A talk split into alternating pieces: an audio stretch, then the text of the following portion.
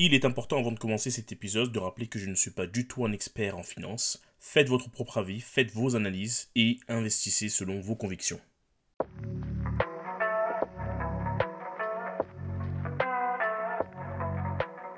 Bonjour les libertins, Sol c'est mon prénom et bienvenue dans le podcast 10 ans pour devenir libre ensemble. Il faut savoir que je suis un grand passionné de l'investissement, j'adore ça. Mais surtout, euh, depuis peu, je suis animé par la forte conviction qui est celle de devenir libre financièrement. À travers ce podcast, je vous présente mon cheminement, mes choix d'investissement, mais surtout mes erreurs pour atteindre mon objectif. Mais si je devais définir un objectif euh, général pour ce podcast, ce serait de créer une feuille de route pour permettre à un grand nombre d'entre vous d'atteindre aussi ce Saint Graal qu'est la liberté financière. Alors rejoignez-moi dans cette aventure pour cet objectif ambitieux, mais qui je suis convaincu sera atteignable ensemble. Vous me retrouverez sur mon blog la tribune des libertins.net, le podcast, dans lequel vous allez trouver les différents épisodes du podcast bien évidemment, mais aussi des articles tournés vers des thématiques de l'investissement et du mindset entre autres. Vous pouvez aussi me suivre sur Twitter sous 10 ans-du-bas liberté ou sur Instagram sous 10 ans pour devenir libre ensemble. Bienvenue dans cet épisode numéro 6. Faire une erreur, la comprendre et mettre en place des actions pour éviter de la répéter, c'est finalement la meilleure façon de tirer profit d'une erreur. Je dirais même que l'erreur est le meilleur professeur qu'il soit, bien entendu, tant que on regarde plus loin que l'erreur. Cet épisode n'était pas prévu à la base, parce que j'avais prévu de parler d'autres thématiques. Mais compte tenu de l'actualité, il me semblait donc important euh, de faire cet épisode. Cet épisode est différent, puisque j'ai l'habitude de parler de rentabilité positive, euh, de choses euh, positives, mais finalement, comme tout le monde, je fais aussi face à des pertes. Ce serait euh, vendre du rêve si finalement je ne vous présentais que des choses positives, alors que je fais aussi des pertes. Bien entendu, comme je l'ai déjà dit dans les épisodes précédents, j'ai un portefeuille global qui est plutôt positif, mais il est important aussi parfois de parler des erreurs. Vous l'aurez compris, en lisant le titre que j'ai fait une perte sèche, euh, très sèche, euh, d'un gros pourcentage. Euh, donc on parle de 81% à l'espace de 4 jours. Ça a même été pire entre temps puisqu'on a parlé jusqu'à 99%. Vous l'aurez deviné ou pas, quand je parle d'actualité, quand je parle de grosses pertes, donc de pertes sèches, bien évidemment je parle de crypto. Et plus précisément du stablecoin UST. J'ai fait le mouton, j'ai suivi tout le monde, puisque compte tenu de la rentabilité sur Encore, donc le protocole Encore permet en fait finalement de stacker des UST euh, avec une rentabilité qui pouvait aller jusqu'à 20%. Mais lorsque moi j'ai voulu investir, donc il y a 4 jours de cela, euh, la rentabilité était autour de 18%. On parle d'une rentabilité annuelle. Euh, pour ceux qui ne savent pas, en fait, stacker, c'est finalement laisser, dans ce cas-là, donc des UST sur la plateforme. Grosso modo, on le laisse bloquer pendant un an et ces UST-là peuvent être utilisés par d'autres utilisateurs pour faire des crédits, etc.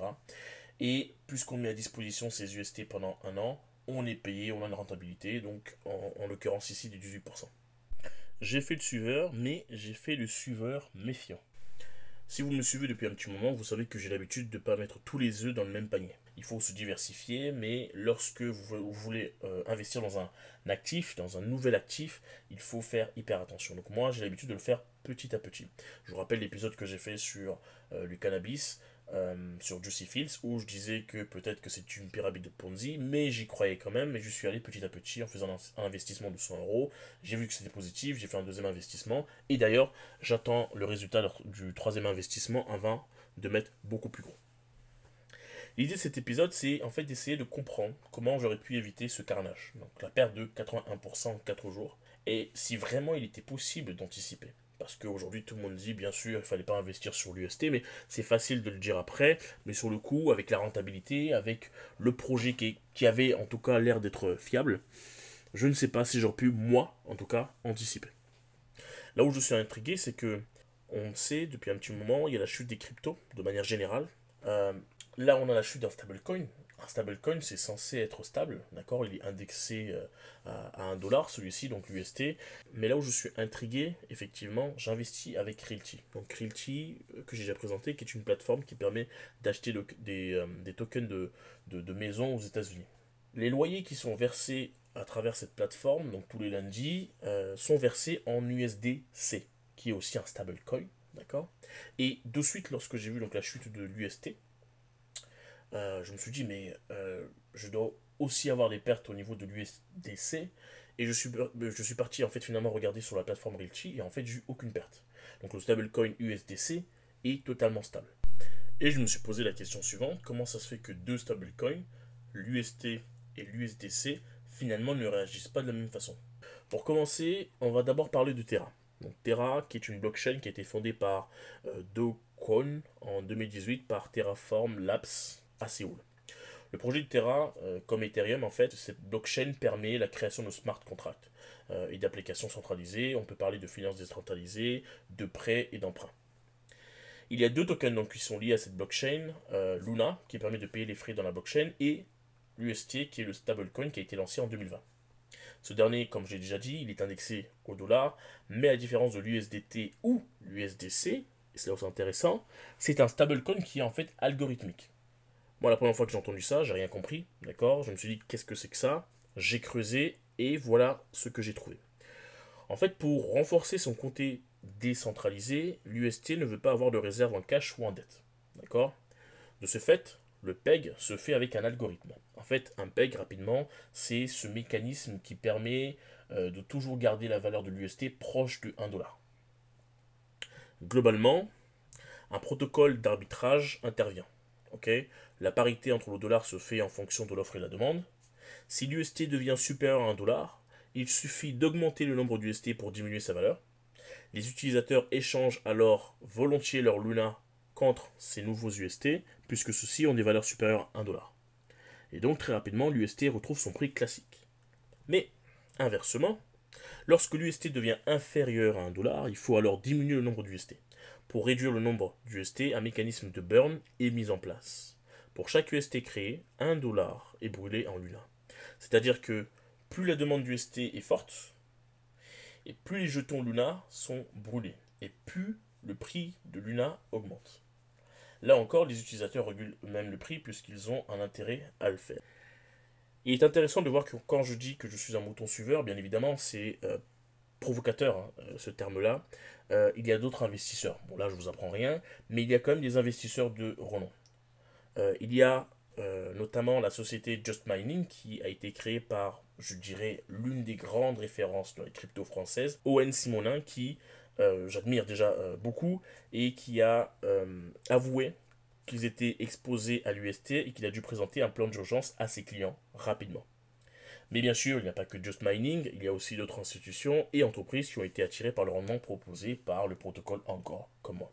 Alors, il n'y a aucune piste sérieuse qui a été encore retenue euh, pour justifier la chute euh, du stablecoin USD, mais on parle d'une attaque très compliquée techniquement à expliquer et aussi à comprendre, je vous avoue. Mais on dit que cette attaque finalement a mis en exergue les failles de la blockchain Terra et que le fondateur d'Ocon aurait été impliqué. Ce qu'il a démenti très rapidement par un tweet le 14 mai. Alors, qui croire, que croire? Euh, Il est clair que la communauté commence à perdre forcément espoir sur la possibilité de retrouver Terra sur sa forme initiale. Revenons maintenant sur mon investissement. Il est clair que la méthode d'y aller pas à pas, euh, bien évidemment, comme je le fais souvent, prend tout son sens ici. Je vais vous l'avouer, je n'ai investi que 100 euros au départ, sur le protocole encore. Et encore 100 euros, c'était le minimum que je pouvais euh, virer sur mon euh, compte Binance afin d'acheter les UST. Bien, évidemment, j'aurais fait exactement comme le cannabis, j'aurais mis 50 euros, encore moins, pour tester.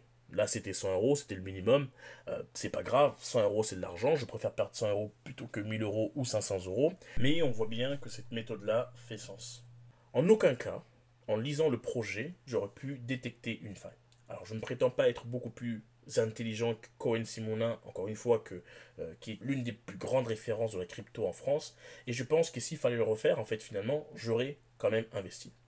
L'une des choses que je n'ai pas faites, en fait, quand j'ai investi sur ce protocole encore, je n'ai pas lu le white paper. Et même en lisant le white paper, je n'aurais euh, franchement pas détecté une seule faille. J'aurais été euh, totalement séduit par le projet. La seule chose que j'aurais dû faire pour peut-être éviter d'investir là-dessus, parce que ça fait quand même 4 jours en fait finalement que j'ai investi, c'est que j'aurais en fait dû suivre euh, l'actualité sur l'UST, parce qu'à ce moment-là déjà il y avait des signes qui étaient négatifs. On arrive à la fin de cet épisode. N'hésitez surtout pas à me faire des retours par commentaire, notamment si vous voulez approfondir tel ou tel sujet, on, pourquoi pas faire un épisode sur un sujet en particulier, je peux le faire, il n'y a pas de problème, faites-moi un retour, n'hésitez surtout pas à partager l'épisode autour de vous, je vous dis à très vite les libertins.